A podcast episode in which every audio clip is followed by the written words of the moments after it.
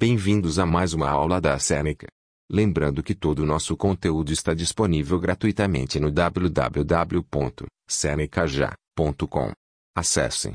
Hoje vamos falar sobre condutores esféricos em equilíbrio eletrostático. Vamos ver alguns conceitos importantes sobre condutores esféricos em equilíbrio. Explicação: Um condutor esférico é uma esfera de raio, R, carregada eletricamente com carga, Q, de sinal positivo ou negativo. Vamos ver como se comportam os potenciais elétricos, V, e o campo elétrico, I, a uma distância, D, do centro da esfera, quando ela está em equilíbrio eletrostático. Potencial elétrico no exterior. O potencial elétrico está associado à capacidade de um corpo de repelir ou atrair, dependendo do seu sinal, outras cargas elétricas que estão a seu redor. O potencial elétrico para pontos que estão fora da circunferência varia de acordo com a distância entre eles e a esfera.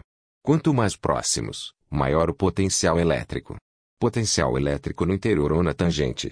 Já os pontos que tangenciam a esfera e aqueles que estão no seu interior ficam submetidos a um mesmo potencial, levando em consideração apenas o raio, R. Fórmula do potencial elétrico. O potencial elétrico é descrito pela fórmula V igual K vezes a divisão de Q por D observando-se que para pontos na superfície, a distância D é substituída pelo raio, R.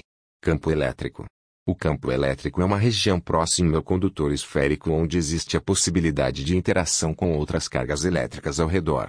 Não há campo elétrico no interior do condutor.